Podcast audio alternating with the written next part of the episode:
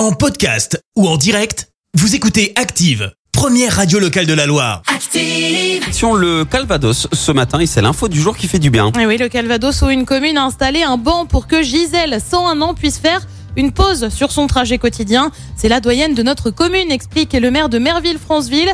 Gisèle est arrivée là-bas le 3 août 1939. Elle y vit depuis 92 ans. Son visage est connu de tous.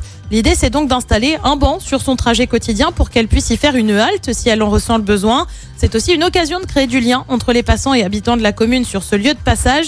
Le banc a été inauguré en sa présence, bien évidemment, et avec les élus de la commune. Il porte désormais son nom. Merci, vous avez écouté Active Radio, la première radio locale de la Loire. Active.